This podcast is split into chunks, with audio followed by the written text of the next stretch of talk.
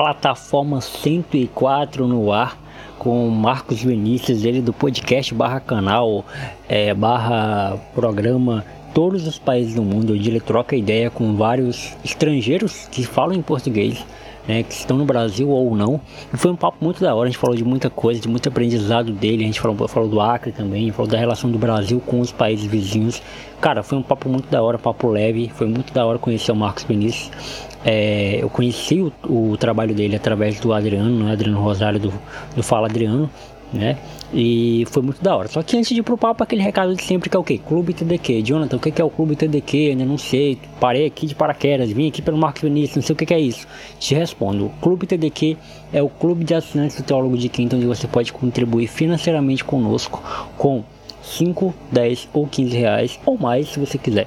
Cada plano desse tem uma recompensa que a gente dá, né? Um, a gente devolve para você um conteúdo em forma de agradecimento, forma de dizer muito obrigado pelo seu Pix, né? Muito obrigado por você contribuir conosco.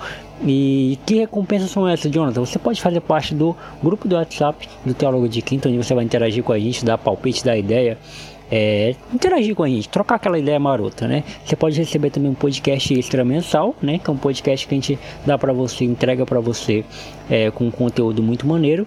E também você pode receber nesse mês de maio exclusivamente, estamos aceitando os pedidos de camisas do Teólogo de Quinta.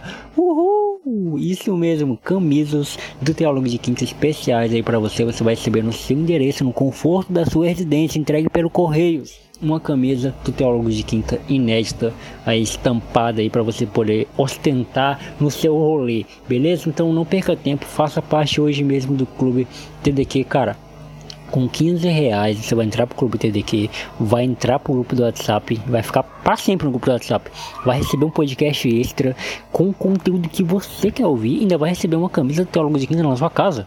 Meu amigo, 15 reais. Sério? Mesmo que você vai perder a chance de entrar pro grupo TDQ? Não vai, tenho certeza que não vai. Então entra hoje mesmo, ajuda a gente, vai lá no nosso Instagram, arroba teólogo de quinta, que lá tem todas as informações de como você faz para fazer parte. Beleza? Agora sem mais delongas, vamos pro episódio que está demais. Fala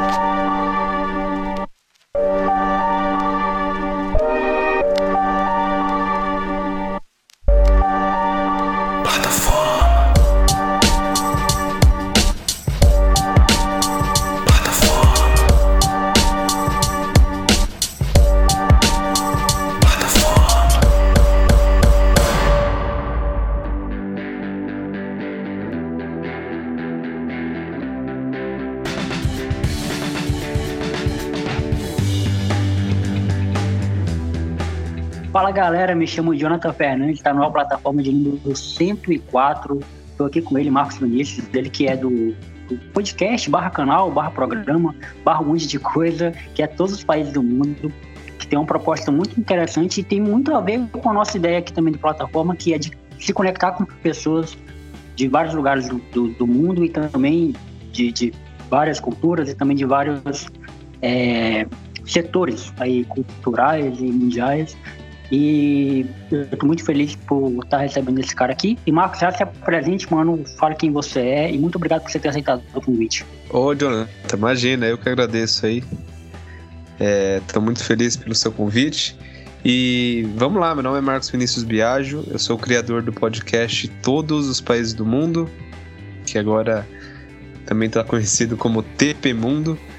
E é o que você falou, né? A minha base é entrevistar estrangeiros que moram no Brasil ou estrangeiros também que estão aí no exterior, mas que falam português.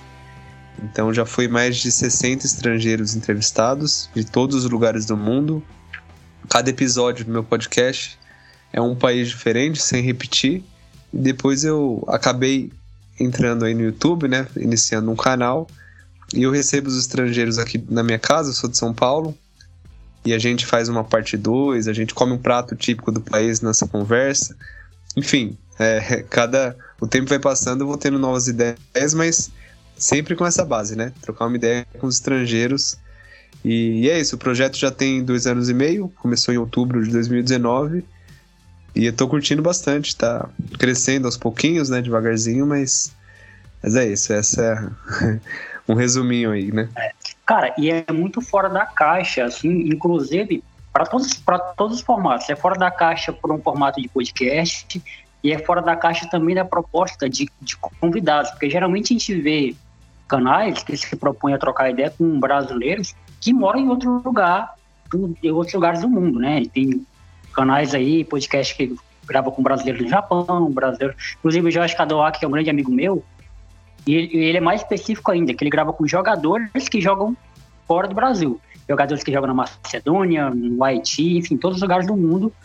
E você veio com uma proposta totalmente diferente e que, e que é muito foda também, porque você está em São Paulo, né? É óbvio que isso nunca funcionaria comigo que estou no Acre, mas como você está em São Paulo, onde tem um, um círculo né, de pessoas, um fluxo de pessoas maior, é, e é interessante fazer essa, essa proposta de estrangeiros que moram no Brasil, estão no Brasil, ou que conseguem falar é, português. E eu já queria que, tu, que você falasse, Marcos, como é que foi o, a ideia, né? O start. Como é que foi o, o, momento que o Marcos decidiu falar, ah, eu vou conversar com estrangeiros é, aqui.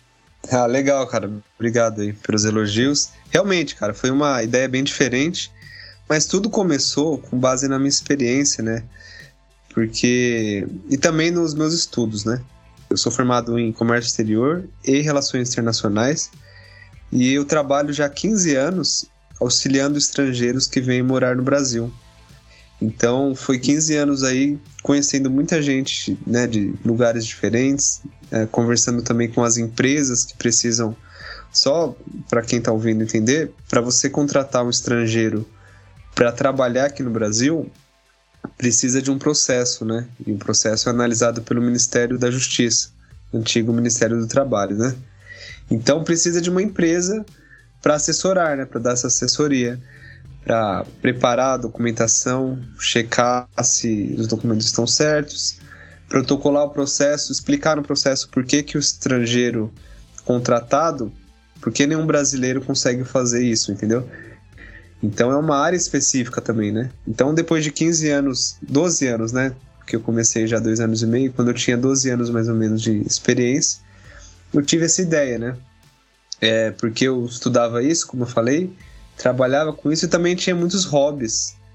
Tudo que eu fazia com a minha esposa é assistir um filme, eu tentava assistir um filme de outro país, além dos Estados Unidos, cozinhar alguma coisa também, enfim. E eu sempre estudei, né? É, além do, de me formar nessas faculdades, eu, eu sempre fui muito curioso para entender como funcionam os países e tal. Então, ali em 2019, eu quis explodir, sabe? Eu precisava mostrar de algum jeito que tudo que eu aprendi. E, e foi isso, aí eu tive a ideia do podcast. Pensei, putz, eu conheço tanto estrangeiro, é tão legal, né? As poucas vezes que eu falo com eles pessoalmente, né? Porque eu falo, falava muito por e-mail e às vezes pessoalmente. E eu já fazia meio que uma entrevista quando eu acompanhava eles no órgão público para resolver algum documento. E eu acabava fazendo, fazendo uma entrevista com eles, é, perguntando, ah, como que é isso no seu país? Como que fala isso tal? E... Então foi, foi aí que nasceu essa ideia, né? Então, nesses dois anos e meio, eu não vi ninguém fazendo isso, é, nem no Brasil, nem em outros países. Eu acho que eu fui o primeiro mesmo.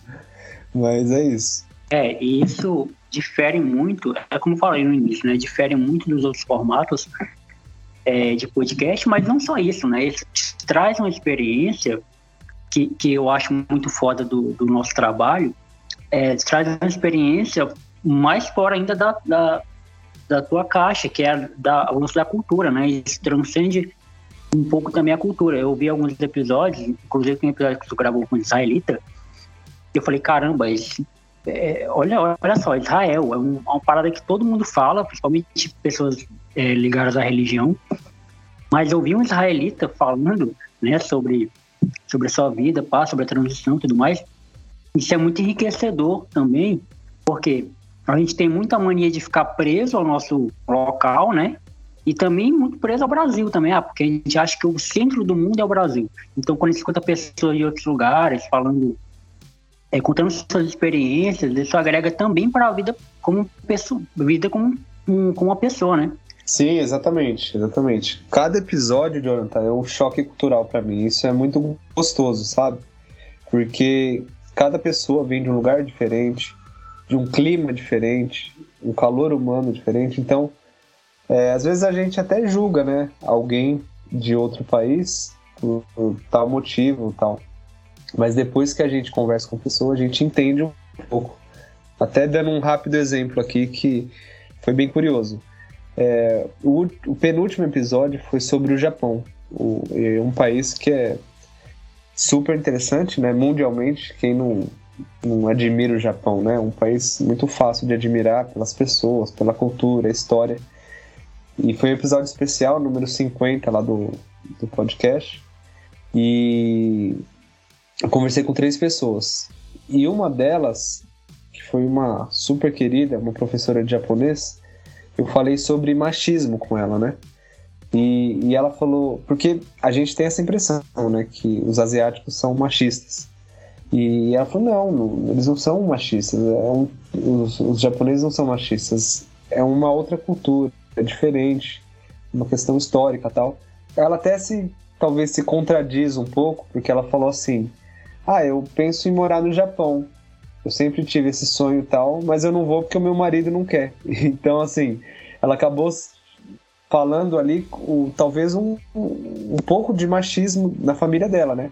Mas talvez não, talvez repensando, se ela não encara dessa forma, quem somos nós para julgá-los, né? Então, eles têm um respeito com os homens é, de uma outra forma. O, o marido dela não a desrespeitou em nenhum momento.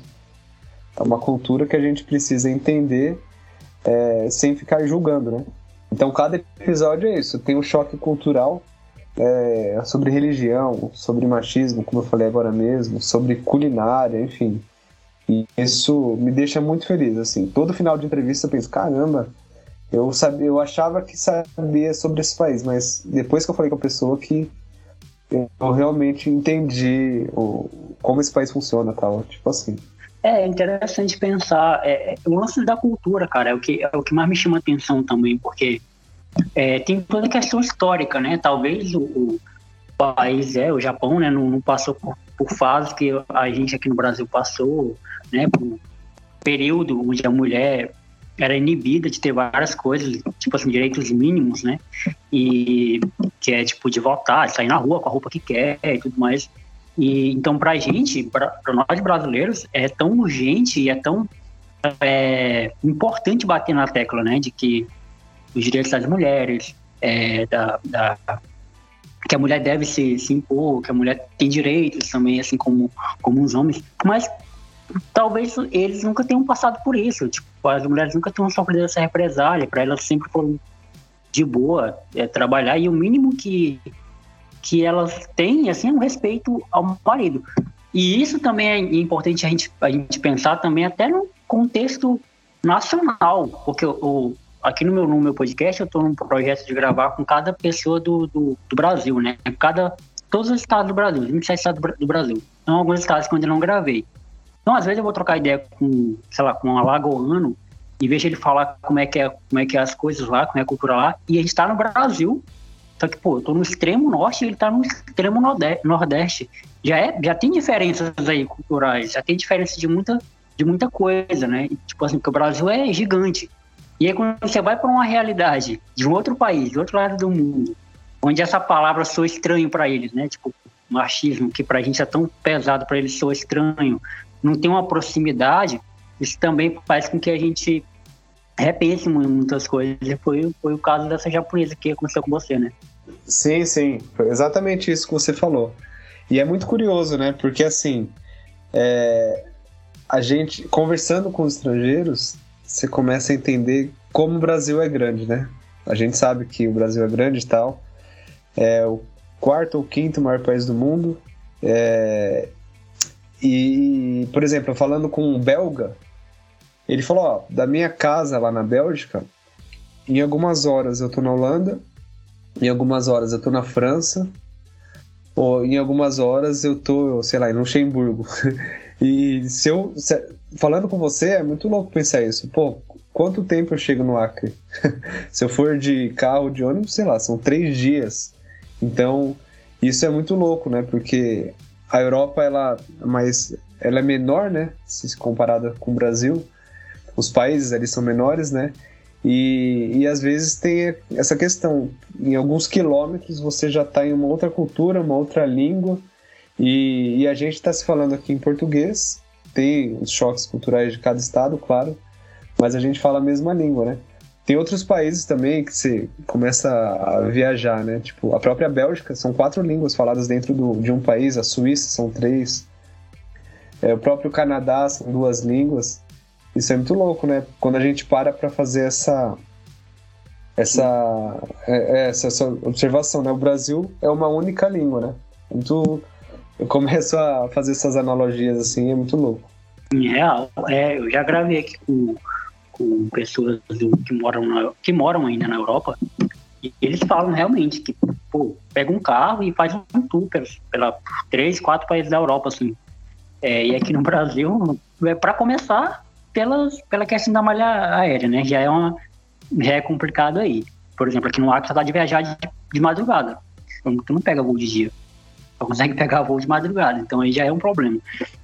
É, e aí é muito complicado. Isso, isso separa um, muito a gente, óbvio. E, mas também tem a questão cultural, né? Com que a gente até entrando um pouquinho no assunto que todo mundo tenta se desviar, que é o assunto político, né? Até na questão da política isso afasta a gente, né? Porque a realidade de São Paulo não é a mesma realidade do Acre. Na verdade, é, é, é abissal a, a, diferença, né? É, de cultura, de, de, trânsito, de saúde, de, de, de policiamento, de segurança e tudo mais. Mas é o mesmo presidente, é o mesmo. A gente vota igual, né? O, o cara que está lá na Bahia, o cara que. Até o caso do, do, do Luva de Pedreiro, por exemplo, que ele falou que nunca tinha comido pizza, né? Nunca tinha comido batata frita. E a gente, olha, a gente que está na zona urbana, a gente que tem condição de comprar, de ver, a gente olha, como assim o cara nunca comeu? É, é, pra gente é tão acessível, mas tem lugares dentro do Brasil onde moram pessoas que ainda não tiveram acesso ao, ao, ao que a gente considera o mínimo da zona urbana, né? Então, cara, tudo isso, quando a gente são detalhes, é óbvio, mas quando a gente enche esses detalhes e coloca tudo numa história só, tudo num contexto só, que é o que você é, busca fazer no seu podcast, é o que eu busco fazer um pouco aqui também, a gente percebe como esses, esses detalhes eles são importantes para a gente fazer uma análise maior sobre, sobre a vida, né? Sim, sim, com certeza. E você é de Rio Branco, então, né? Isso, capital. Legal. Você já veio para outros estados? Cara, pior que não. Pior que não, mas eu tô num processo aí de eu não posso dar muito spoiler pra galera, mas eu tô no processo aí de fazer uma visita em Porto Velho. Mas é porque, assim, eu nunca tive vontade. É até estranho falar isso, né? Porque o pessoal geralmente tem vontade de viajar, vontade de morar em outros lugares. Eu nunca tive essa vontade, cara, assim. Talvez eu ainda tenha. Eu tô, eu tô nessa transição de ter vontade de morar em outro lugar, mas não por questões é, de, tipo assim, ah, realizar um sonho, realizar uma vontade, mas por necessidade mesmo de, de me mudar. Falando um pouco sobre o Acre, eu até fiz um post no meu Instagram e o Acre sempre, né, ele é tem a questão de que o Acre não existe, tal, tem umas piadas. E eu falei do Acre no episódio da Bolívia, né? Você deve saber, mas para quem está ouvindo e não conhece a história, o Brasil comprou o Acre da Bolívia. E foi, eu falei no episódio justamente quando eu conversei com o boliviano. E foi o Rio Branco tal que virou até um, um ícone, né, nas relações exteriores, Itamaraty e tal. O Barão de Rio Branco. E eu contei essa história lá porque é muito curioso, né? É, eu sei que você que está me entrevistando, mas me permita aí fazer uma pergunta. Como que é a relação do Acre com os bolivianos, com a Bolívia? Cara, interessante é, a gente não tem tanto. Isso é até estranho falar, porque geralmente as pessoas me fazem essa pergunta e, e, eu tenho medo de falar, acabar falando merda, né, de algo que é tão, tão sério, assim, porque mexe com pessoas, mexe com familiares de pessoas que lutaram, é, porque teve uma guerra, né, teve uma guerra entre, é, entre o Acre e a Bolívia. E envolve familiares de pessoas que, que tiveram que travar essa guerra, assim. Mas, assim, a gente não tem uma, uma, uma relação muito próxima da Bolívia. Embora geograficamente estamos bem próximos, mas a nossa relação é mais comercial. É, a gente tem, é, principalmente brasileira, né, que faz fronteira com a Bolívia, é, que é um município daqui do Acre, o pessoal vai muito para lá para fazer compras, porque é mais barato, né, as coisas lá são mais baratas. É, Então, por questão assim cultural de conhecer a Bolívia, tem pouca gente que faz esse trajeto com essa com esse objetivo assim. Já num, há uns tempos atrás, há uns anos atrás, tinha muito mais boliviano no Acre do que tem hoje. Eu não sei o que, que aconteceu, mas vinha muito boliviano para cá, muitos, muitos mesmo. Assim, você ia no centro de Rio Branco, você via muitos bolivianos passando, ainda tem muito, é claro, mas é, reduziu um pouco. Aí também teve muita migração de, acreanos para Bolívia para fazer o curso de medicina, né, lá. E, mas gente, o pessoal costuma mais ir para o Peru, para o Peru, porque lá é, tem lugares pontos turísticos, né, e tal. Tem muita gente que vai para o Peru para conhecer, porque é uma viagem internacional, né, também. Então, para o Peru vai muita gente, assim, para Bolívia, a nossa relação ela é um pouco afastada, é um pouco distante, assim, o pessoal costuma não não fazer esse, esse trajeto. Por incrível que pareça, o pessoal procura mais para o sul do, do país do que para Bolívia, que está bem, bem pertinho aqui, né? é curioso. E até um ponto, Jonathan, que eu acho bem interessante também falar aqui, é como né, o Brasil é um dos maiores países do mundo, né? Como até falei no começo. E, e é super influente aqui, né? Na América do Sul e tal. Mas um ponto que eu sempre fico brisando nisso, né? Porque é um país grande, é um país rico, né? É um dos maiores, um dos mais ricos. Só que a relação do Brasil perante os países da América do Sul é muito boa, né? Isso mostra como esse, essa região do mundo, né, aqui na América do Sul, como as coisas são diferentes, né? Porque você tem aqui na América do Norte os Estados Unidos, que domina, tem uma questão com Cuba, com, com a Nicarágua, enfim, mas sempre dominou, principalmente culturalmente e até perante os outros países também, Segunda Guerra, enfim. Você tem a Rússia, que a gente está vendo como a Rússia é influente, né? Na questão da Ucrânia e tal. E, e às vezes precisa pegar pesado tal. É, quem se aproxima ali da OTAN, a Rússia está fazendo justamente o que está acontecendo, né? E, e o Brasil é isso, né? Um, é um país que. Você tem também, sei lá, a Índia ali no continente indiano, o Irã, tem vários países ali que é, tem uma influência muito grande, né? E às vezes pesada com, com seus vizinhos. Com exceção desse episódio do Acre, né? Que, que teve ali um, uns conflitos tal, e acabou comprando mesmo, literalmente comprando. Mas isso mostra como o Brasil é um país tranquilo, né? Isso é muito louco. Quando eu converso com os estrangeiros, eu pergunto por, por que, que eles vieram para o Brasil tal. Alguns falaram, ah, eu vim a turismo, tá, acabei ficando e me apaixonei e tal. Isso me deixa muito orgulhoso. Eu, eu nem tinha tanto orgulho do Brasil antes de começar o, o podcast. Eu tinha um, um, orgulho normal, vamos colocar assim. Mas depois que eu comecei, eu comecei a dar um valor gigante, assim. Como o nosso país é bom. A gente está brigando muito por política, temos os nossos problemas internos aqui. Mas, cara, o Brasil é um país sensacional. E como eu falei, eu tô vendo isso pelos olhos dos estrangeiros. Isso me deixa muito feliz, sabe? Claro, não, e até nessa questão política também, uh, é, tirando, obviamente, a agressão física, né, que é aquela que parte para agressão física, até esse debate, essa, essas diferenças políticas, é, ela é enriquecedora se você for olhar por outro lado, né? Porque é o lance da democracia. A gente ainda permite que pessoas discordem no âmbito político, no âmbito social, e convivam, sei lá, frequentem o mesmo restaurante, frequentam o mesmo ambiente, frequentam o mesmo local de trabalho. É, então, até isso, numa dosagem. É, porque tem muita gente que demoniza, né? Tem muita gente que fala, ah, essa polarização afastou muita família, faz tal. Concordo, né? Que é, tem muita gente que acabou até, sei lá, é, parando de falar com os pais, mas aí eu já acho que é uma questão muito mais profunda do que só política, né? Mas enfim, não vou entrar nesse, nesse mérito.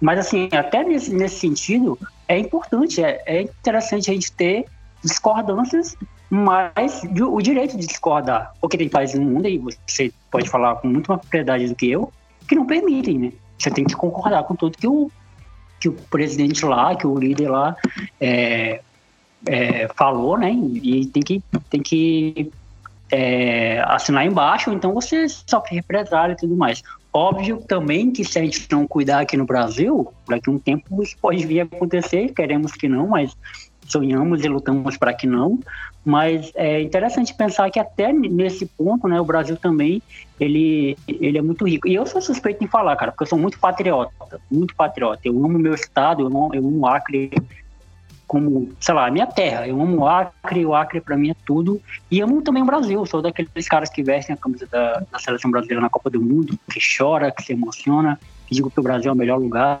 E, e mesmo com todos os problemas, mas caramba, comparado a todos os problemas que o mundo tem, eu acho que o nosso é um dos, me, dos menores, né?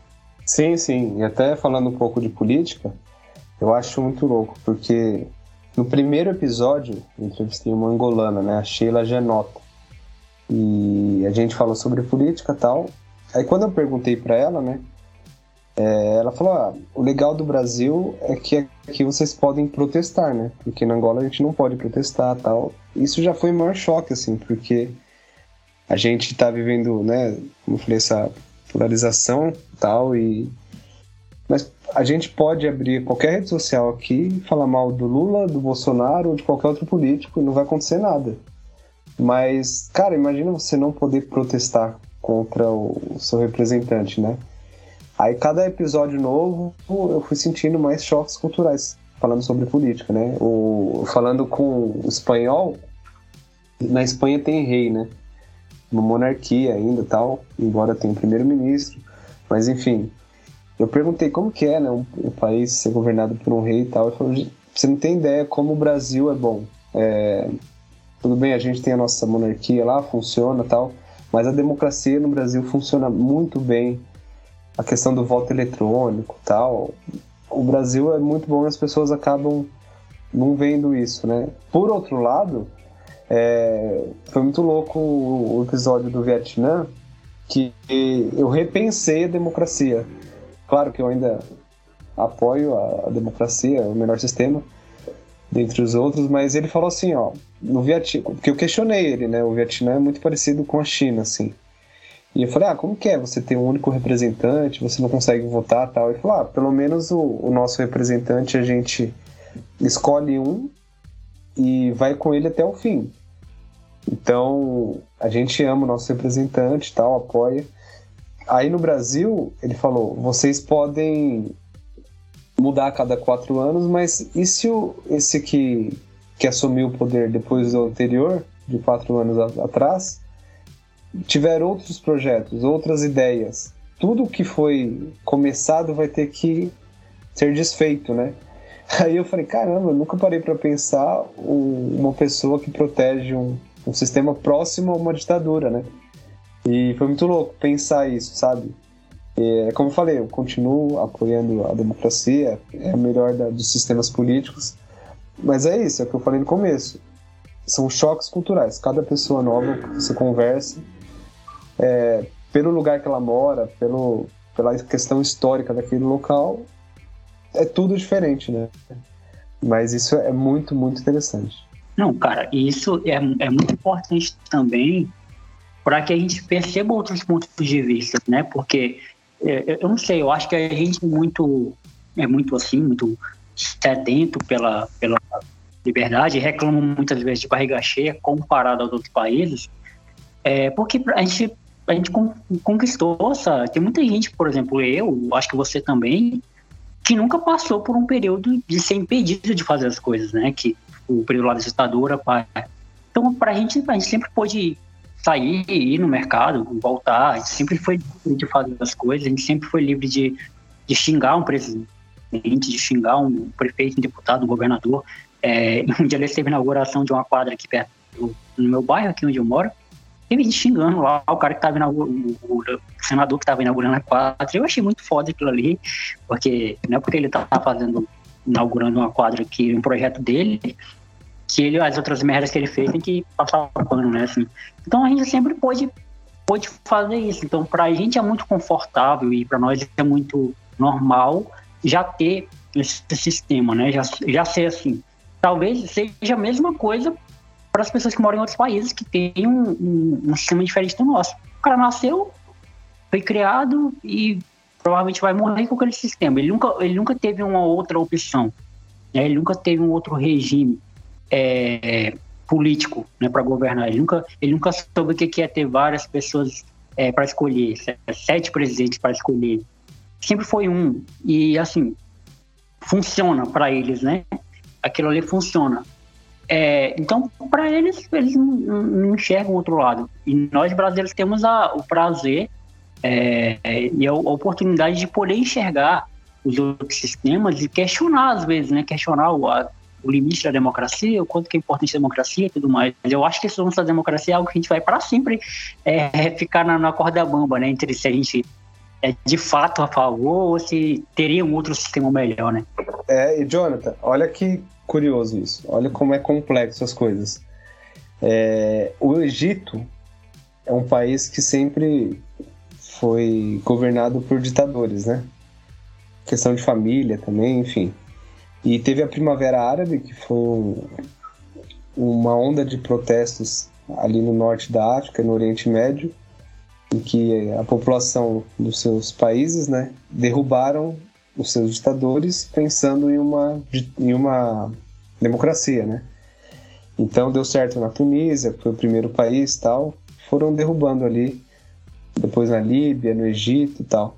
Só que o Egito, eles conseguiram derrubar e o seu ditador tal, mas o processo de democratização ele é muito difícil, é muito difícil. Então, é outro ponto que o Brasil tem que dar valor, valor ao nosso sistema, porque você tentar colocar uma democracia depois de tanto tempo respeitando apenas uma, uma pessoa é muito difícil. Então, até hoje o Egito tem problema, sabe? Isso já faz alguns anos. Então, então reitero que a gente tem que muito, muito dar valor ao nosso sistema político. Não, e isso é histórico, né? Porque é, eu lembrei agora de uma passagem da Bíblia, né? Que eu sou cristão, né? Então leio muito a Bíblia. A passagem da, da Bíblia lá do Egito, onde Moisés tira, tira a galera lá do Egito, que eram escravos, faraó, inclusive. E, e chega uma hora que, que eles se veem numa situação é, uma situação difícil, né, e tal, e o pessoal fica com medo de morrer de fome. E Moisés, que foi o cara que libertou os caras da escravidão de Faraó, é, começaram a ficar puto com Moisés, né? Os caras começaram a ficar puto. É, pô, Moisés, trouxe a gente para morrer no deserto, pai e tal. E aí você começa a questionar, pô, o cara tirou vocês da escravidão, tirou de vo vocês de um lugar onde vocês não tinham liberdade. E agora vocês têm liberdade, estão questionando o cara. E aí, e aí o pessoal fala, ah, mas pelo menos lá a gente tinha o que comer. Né? Então, aí, olha só, olha só o conflito que, que nós brasileiros talvez nunca pensamos nisso, né? Qual o conflito? Tipo assim, a fome ela é muito mais ela é muito mais grave do que a falta de liberdade. Né? A fome você está diante da morte. Você, você ser inibido de, de falar, de frequentar certos lugares, pai, tá, mas tendo que comer, você está vivo, você sabe que está vivo. Então aí já é uma questão até antropológica né, da, da, da situação.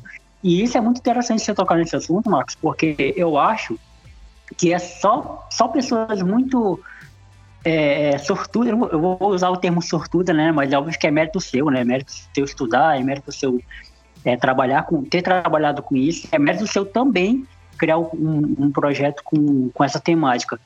E, mas você é uma das poucas pessoas no Brasil que tem essa, essa sorte de ter esse diálogo, né, de, com pessoas de outros lugares do mundo, para ter essa visão. Porque eu acredito que, que somente assim, somente se abrindo né, para ouvir, porque como a gente está tá falando muito também dessa, dessa questão política, né, de 2018 para cá, o diálogo ficou tão mais fechado, então é tão bom ouvir, ouvir outras histórias, ouvir pessoas, ouvir relatos que faz com que a gente se repense, não mudar de ideia, porque talvez a gente pode continuar firme na nossa opinião, mas assim, ouvir, né, ouvir para que a gente pegue alguma coisa dali e, e coloque um degrauzinho maior na, na escala da nossa, da nossa evolução como pessoa, né? É, cara, e e um ponto que você falou que eu acho legal falar aqui. É, eu tive sim, é, como você falou, né, esse mérito, mas eu tive também sorte por estar no Brasil, porque assim, se eu tivesse em outro país, eu não sei se eu conseguiria ter o êxito que eu tenho, porque assim, o Brasil é um dos países que mais recebe estrangeiros no mundo e que mais recebe bem, porque é, né, nós temos todos, todo o nosso jeito, que é super aceito, né? E nós somos um país que está em construção ainda. Nós somos um país novo. Então, a Europa, por exemplo, já está praticamente construída. Não tem muito o que você procurar riquezas naturais tal. O Brasil não. Olha o tamanho do nosso país e pré-sal, só para dar um exemplo, né? Tem tanta área a ser explorada. Então, até na área que eu trabalho, é isso. Eu faço o processo de estrangeiros que vêm ao Brasil, eu trabalho, porque não dá para encontrar algumas mão de obra, né, em algumas áreas. Então, eu tive sorte, sim, porque, se eu, sei lá, se eu morasse no Paraguai, não teria tanta oportunidade de, de trocar uma ideia com um estrangeiro. Se eu morasse, sei lá, na Líbia, e tantos outros exemplos aqui que eu posso falar, países do mundo inteiro. Eu acho que só o Brasil, sei lá, alguns países que recebem muito imigrante, como Estados Unidos, Canadá, alguns países, poucos ali da Europa, talvez Alemanha, França, Austrália, na Oceania, e a Índia, eu acho que são, são os únicos países que você consegue conversar com, com tanto com tantas nacionalidades diferentes. Inclusive, o, a, a base do meu, do meu projeto é conversar com, com, com estrangeiros, mas eu tenho essa façanha aí de tentar entrevistar todas as nacionalidades do mundo. Eu sei que é extremamente difícil, mas eu tenho essa vontade aí, talvez até entrar no livro dos recordes, não sei. Mas algumas entrevistas é, eu falo inglês, com, que o estrangeiro não fala português, então isso vai me abrir muitas portas, né? Então lá na frente eu vou ver, vou dar mais valor ainda pelo fato de eu estar no Brasil. Porque, por exemplo, se eu entrar em contato com, com um estrangeiro que mora no país muito distante e falar, ó, eu sou do Brasil, tal, tenho um projeto quero entrevistar tal pessoa do, do seu país. A probabilidade deles aceitarem por eu ser brasileiro é muito alta, entendeu? Se eu falasse que eu era de, de um outro país, sei lá, talvez dos Estados Unidos, talvez teria um certo, é, uma certa barreira ali, entendeu? Então é isso, eu, tenho sorte sim de ser brasileiro, sabia? É, cara, muito, é, muito interessante esse lado aí também. Não tinha, não tinha pensado nesse lado aí, porque é, é, eu vi lá no, no, teu canal também, que uma, acho que é uma conversa recente, né? Que tu gravou com um ucraniano também, não foi? Foi, foi. Eu, eu, gravei com ele, mas não é tão recente. Eu postei agora, né? Mas a conversa é de um ano atrás. E foi bem interessante porque é, ele é da, de uma parte da Ucrânia que tem bastante russo. E a família dele é russa. Então, é, mesmo falando com ele no ano passado, eu perguntei, né, da questão da Rússia, da influência, da questão da Crimeia. Ele falou: oh, não quero falar sobre isso, tal. E então a gente não seguiu para esse caminho. Mas depois que ele falou que a família dele é russa, eu acho que eu peguei ele no ar que eu acho que ele é pró-Rússia, né? Então ele não quis falar ali porque ele podia sofrer algum tipo de represália, sei lá, um tipo de questionamento, né? Pela comunidade ucraniana ou russa aqui no Brasil, eventualmente. Mas é que ele é do Rio, mas eu tô pensando em, em fazer uma parte 2 do. chamar.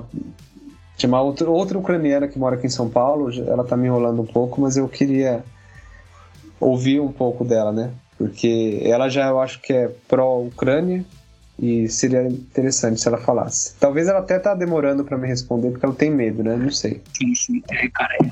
E assim, e agora é muito incrível também tocar nesses assuntos, né, em relação a, ao que está acontecendo lá, que também é outra coisa muito muito legal do Brasil, né, por não ter esse conflito de, de guerra com os países, é, como você bem falou, né, a gente tem uma relação muito boa com os é, porque assim, se você analisar friamente, é, o conflito entre Bolívia e Brasil era para ser grande, né? Por conta de historicamente o que aconteceu e tal.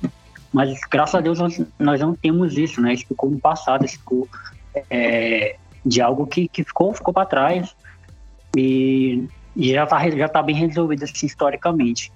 Lá na Europa, não, o negócio se arrasta, né? Por muito, muito, muito, muito tempo. Eu fui dar uma pesquisada depois do que está acontecendo lá na Rússia, na Ucrânia que, pô, é de muitos anos essa, essa briga, né? Essa, essa batalha e tudo mais. Essa... E aí eu acho que é o, o, o ruim de você não trocar é, o presidente, não trocar, que nem no caso da Rússia, né, por ter um regime mais é, ditador, né, que é o cara que tem ódio no coração contra o outro país, vai morrer com esse ódio. E provavelmente o outro cara que vai assumir no lugar dele é um outro cara com mais ódio que ele, né, porque é da família, porque é alguém que compactua com os ideais dele, né, assim, então é, é bem interessante observar essa ótica também, porque e, e isso de que você falou que o Brasil é um país que as pessoas procuram muito assim, isso é real, porque várias assim, para não dizer 100%, mas 95% do, de conversas que eu já vi de estrangeiros que vieram para o Brasil, eles falam que pô, foram acolhidos, né? Tiveram pessoas que saíram do Afeganistão, por exemplo, e vieram para cá buscar refúgio, buscar ajuda, porque o Brasil recebe bem as pessoas, né? O Brasil ele é,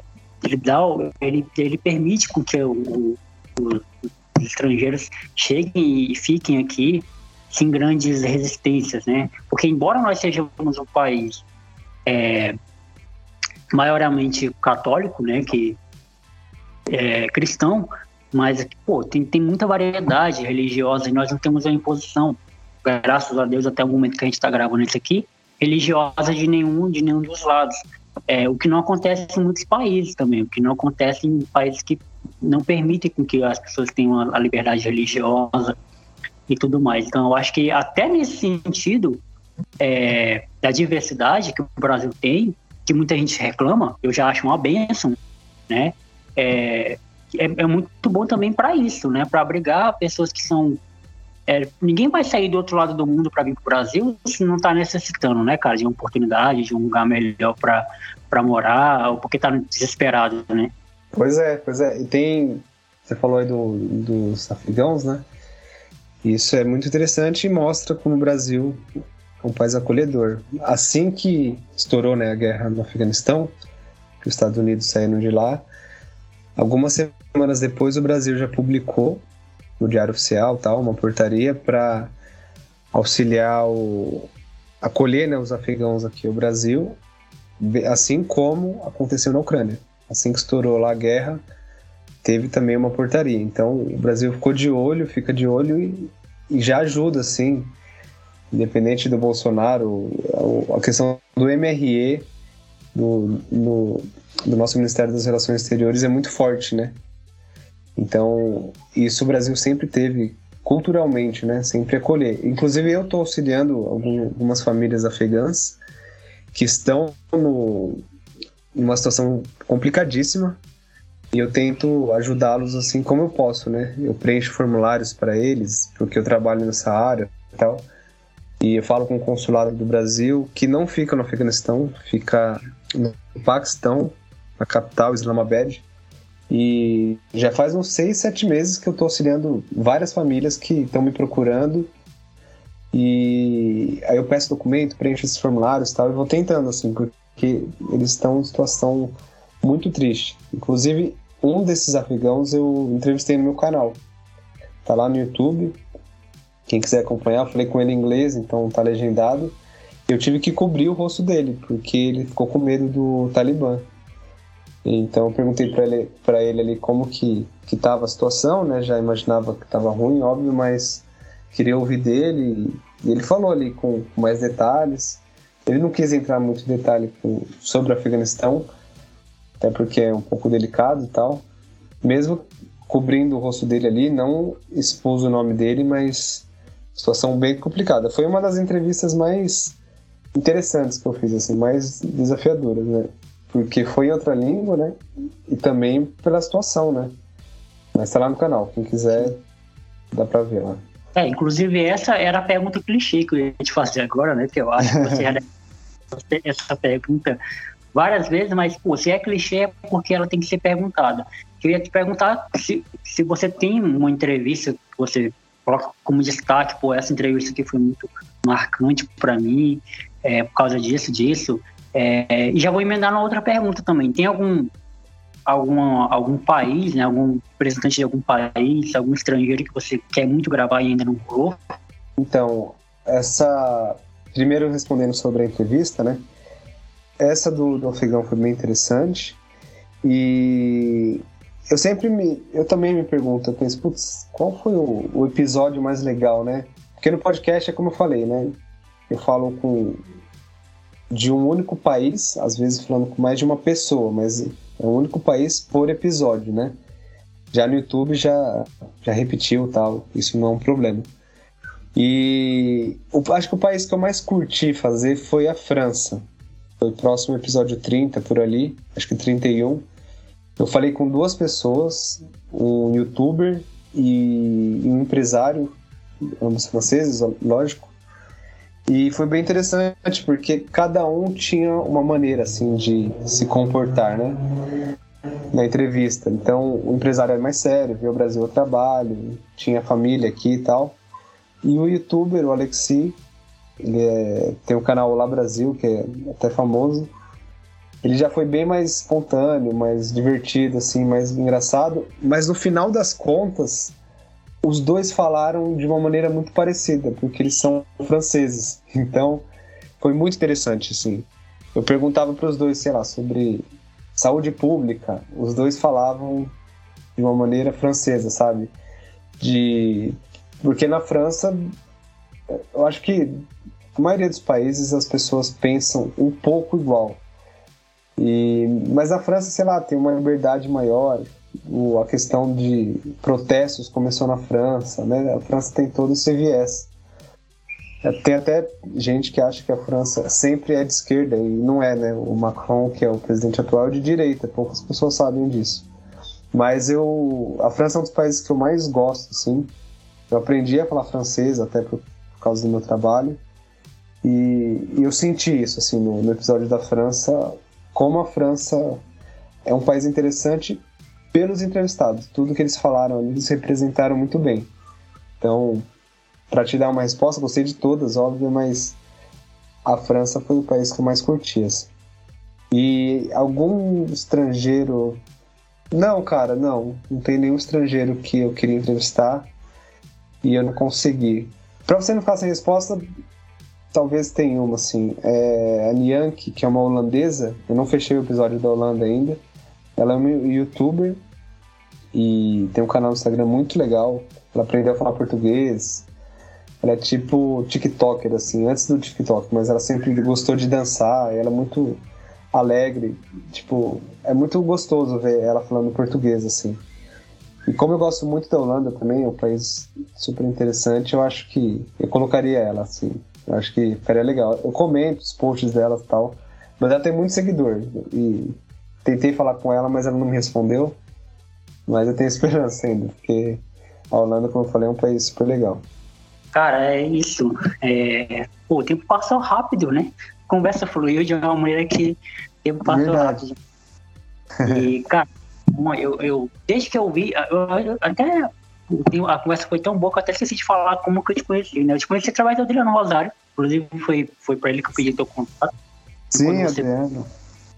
É, quando você gravou com ele, Adriano, muito, muito gente boa. E dali, quando eu conheci o teu projeto, na verdade, quando ele anunciou, né, que ia gravar contigo, eu já fui pesquisar, eu já fui dar uma olhada no teu canal e vi muita coisa legal. E isso me, me instiga muito, é, trocar ideia com pessoas de outros lugares é, me chega muito. Eu falei, cara, me encontrei um cara que ele tem muito mais coisa para me dizer do que uma pessoa especificamente, né? Do que uma pessoa de um lugar especificamente. Porque ele já gravou com várias pessoas de vários lugares do mundo. E, e eu, conheci, eu conheci através do canal dele. Eu falei, caramba, é uma, é uma ótima ideia de convidado. E, cara, e agora esse é o lugar de fala, esse é o seu lugar de fala do convidado. No final, eu sempre deixo é, que o convidado fique mais à vontade para falar de algo que não falou ainda, deixar as redes sociais, deixar aí o podcast, tanto no YouTube como no Spotify para ouvir também. E, cara, mais uma vez, muito obrigado por você ter tirado o tempo da, da sua vida aí para trocar ideia comigo. E foi muito bom. Pode ficar à vontade. Ah, legal, cara, imagina. Eu que agradeço, né, mais uma vez. Foi muito legal participar aqui. E, e eu gosto muito disso, né? Até por, por isso que eu tenho o podcast. Mas, por exemplo, conversando com você hoje, super legal, né? Você tem um sotaque que eu nunca tinha ouvido, né? nunca tinha conversado com alguém do Acre. Estou te conhecendo, a gente com certeza vai manter o contato é, para a gente ir crescendo junto. Então eu adoro isso, conversar com pessoas novas, trocar ideia, trocar figurinha para um ajudando o outro assim. Isso é muito gratificante. E para quem quiser me seguir né, nas redes sociais, dá para me achar como Todos os Países do Mundo Podcast, ou dá para abreviar como TP Mundo. É, o Instagram é a rede social que eu mais uso. É, eu acho. Eu vou colocando lá no meu Instagram, cada episódio que eu fecho, a bandeirinha do país, nos destaques, né? Então, modéstia à parte, tá muito legal lá o meu Instagram, porque você vai rolando pro lado assim, tem todas as entrevistas. E também tem a foto dos estrangeiros, né? Porque como é um podcast, né? Tem o canal também, mas enfim, o podcast você não consegue ver a pessoa. Então, quem fica curioso e quiser saber né, a foto da pessoa, eu coloco lá a foto dela. E eu coloco também, linkando ali com o Spotify com, com o Instagram, eu coloco a música que esse estrangeiro pediu. Então, a pessoa que está ouvindo consegue ver a foto e consegue ver, ouvir também um trechinho da música que a pessoa escolheu. É, isso é muito legal, porque cada país tem, um, tem uma música diferente, é muito gostoso é, ouvir pelo menos um trechinho assim, vendo a foto da pessoa, você pensa, caramba, essa pessoa imaginava assim, eu não imaginava, caramba, que música legal tal. E, e é isso, meu canal, tô com novas ideias aí, esse ano é de Copa do Mundo, então tô pensando em algumas coisas. E, e é isso, vamos dando um passo de cada vez até conquistar todos os países do mundo, literalmente.